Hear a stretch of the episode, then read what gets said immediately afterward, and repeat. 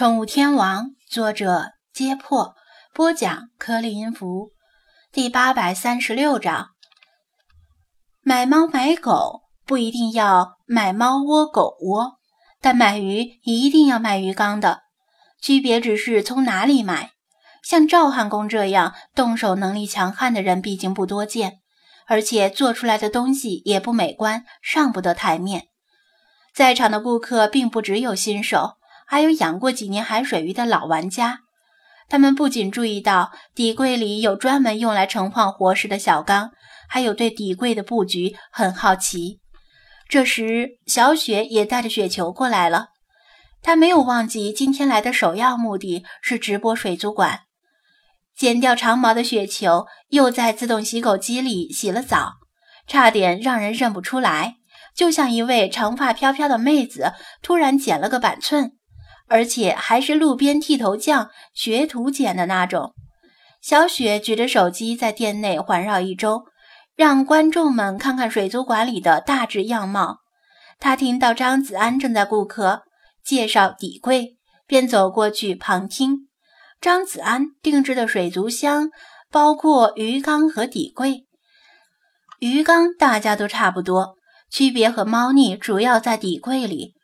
但是养鱼新手往往因为看不懂底柜里的设备的用处，也不好意思问，或者怕问了被奸商当小白仔，于是就糊里糊涂的付了款。底柜的布局和配套水族设备的质量，才是决定水族箱好坏的最重要因素。如果布局差，只是将设备一股脑的塞进底柜里，将来维护和更换都会很麻烦，更谈不上隔音和避震了。张子安在德国期间观察了卡尔妇女的宠物店和水族馆，特别是底柜内部较为科学合理的布局。回来之后，又依据中国人养鱼的国情自行设计并改造，然后请建材市场的人定制。听到“自行设计”这几个字，观众们纷纷表示不服。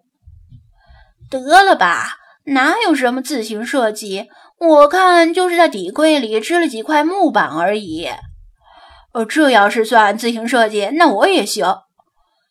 所谓的自行设计听起来很唬人，其实只不过在底柜里用木板分隔出大大小小不同的区域，并且提前预留走管子的孔位与通道，以为令电线显得不那么凌乱的理线器。张子安就知道直播间的观众肯定故意唱反调，说道：“别小看这几块木板，它们的位置不是我瞎钉上去的，而是经过反复权衡，把它们钉在应该在的位置。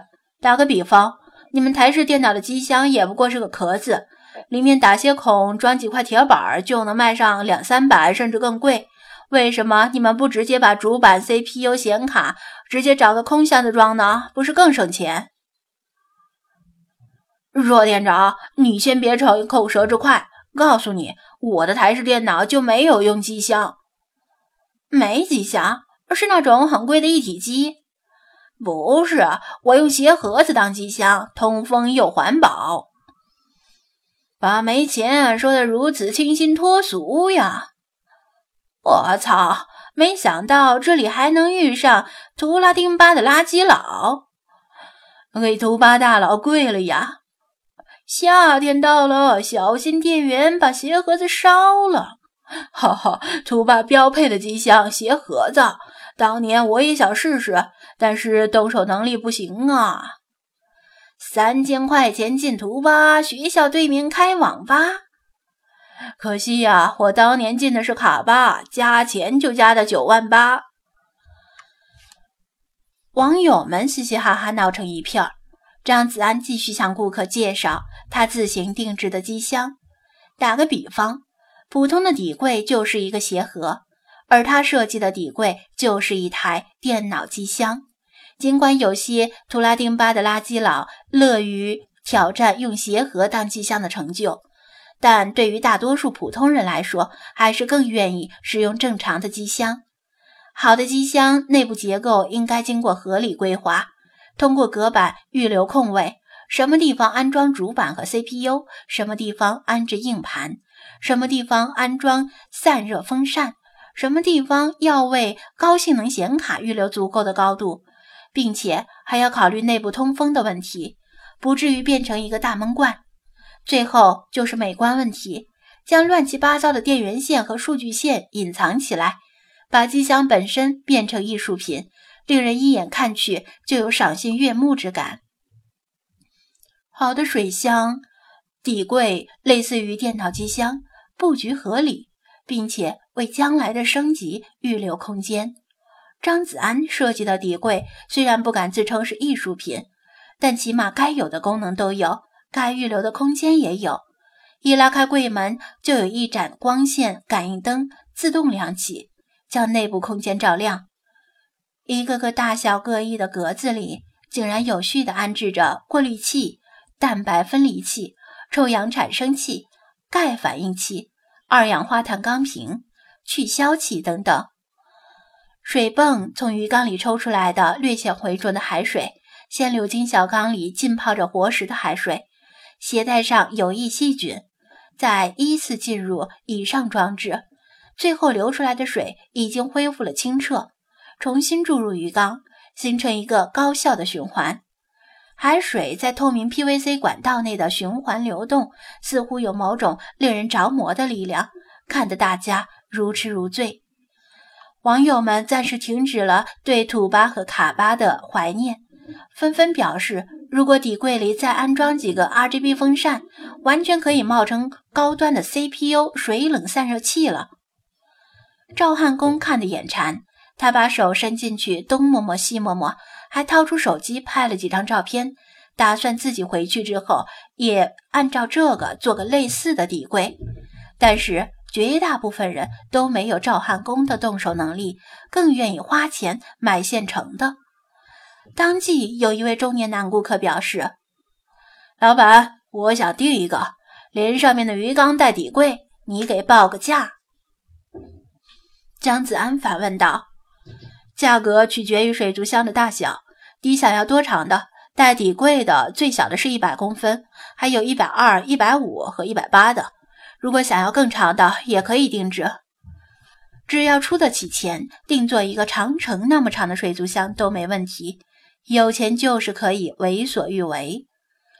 中年顾客皱了皱眉，最短的一百公分好像有些大了。我是打算摆在客厅角落里。但是不确定那里放个太大的鱼缸，观感如何？请问你是第一次养鱼吗？张子安猜测道。严格来说不是，以前随便养着玩过，都是四五十公分的小缸，养的不好，鱼总是死，死完了就不养了。然后过一段时间闲得无聊，于是又去买鱼。反复折腾了无数次，最近搬了新家，房间宽敞了。我琢磨着弄个大点儿的鱼缸，想正经的养养。但是八十公分总觉得太大了。中年顾客解释道：“其实像中年顾客这样，这种情况是非常普遍的。很多人都曾经心血来潮养过鱼，无论是淡水鱼还是海水鱼，或者仅仅是泥鳅、乌龟。”第一次养鱼的新手总是抱着试试看的心情买小型鱼缸或者迷你型鱼缸，心里的念头是小鱼缸价格便宜，如果把鱼全养死了，或者是养着养着不想养了，也没什么太大的损失，不心疼。然而这是错误的想法，越是新手就越应该在经济能力承受范围内买尽量大的鱼缸，最好能一步到位，因为鱼缸和电视机一样。都是刚开始觉得大，越看越觉得小，越看越觉得局促。养一段时间之后，心里就疯狂长草，看着人家的大鱼缸眼馋，整天琢磨着换鱼缸。换吧，以前的小鱼缸浪费了；不换吧，心里又总是惦记。中年顾客一听，立即激动的连连点头：“老板，你说的太对了，简直是精确描述我的心理活动呀！”我早就想换鱼缸，但总跟自己说家里地方小，换了没地方摆。直到新房子下来，我这才算是下定决心买个大鱼缸。但就算如此，我心里还是觉得以前的小鱼缸浪费了，很可惜。张子安笑道：“你这不算什么，我还听说有人一开始买了个三十公分的缸，养了一阵子觉得小，换成了五十公分，然后又换成六十公分，最后一咬牙买了个一米的缸，这才算彻底拔草。”而以前那些缸大概只能当鞋盒子用了。还好我一开始啊就自己粘了个一米五的缸。赵汉公呵呵笑道，有意无意地炫耀自己不花钱养鱼的经历。张子安赞同道：“张师傅很有远见。其实作为养鱼的新手来说，大鱼缸可以显著降低养鱼的难度。越大的缸越容易养鱼。”越大的缸越能够给鱼提供很好的生态系统。你之前啊总把鱼养死，应该检讨一下，是不是小缸里放了太多鱼？是是是，就是这样。我总是觉得缸里养两三条鱼显得太空旷，隔一段时间就买来新鱼放进去，看着五颜六色的鱼群在里面游动，特别过瘾。不过就是没过多久。鱼就陆续死亡了。中年顾客叹息道：“当时完全是瞎养，可能就是你说的小缸里放了太多鱼。”赵汉公沾沾自喜：“我也是新手，第一次养鱼，因为有个自己粘的大鱼缸，养的鱼从来没死过。”“嗯，确实没死，只是隔几天就失踪一条，活不见鱼，死不见尸。”吴电工不动声色地吐槽道：“中年顾客听得一愣，不明白为什么过几天就失踪一条？难道说鱼缸太大，鱼游着游着就迷路了，还是什么灵异事件？”但是赵汉公冲吴电工吹胡子瞪眼，死活不让吴电工继续说下去。那行吧，老板，你说的对，为了避免以后心里长草。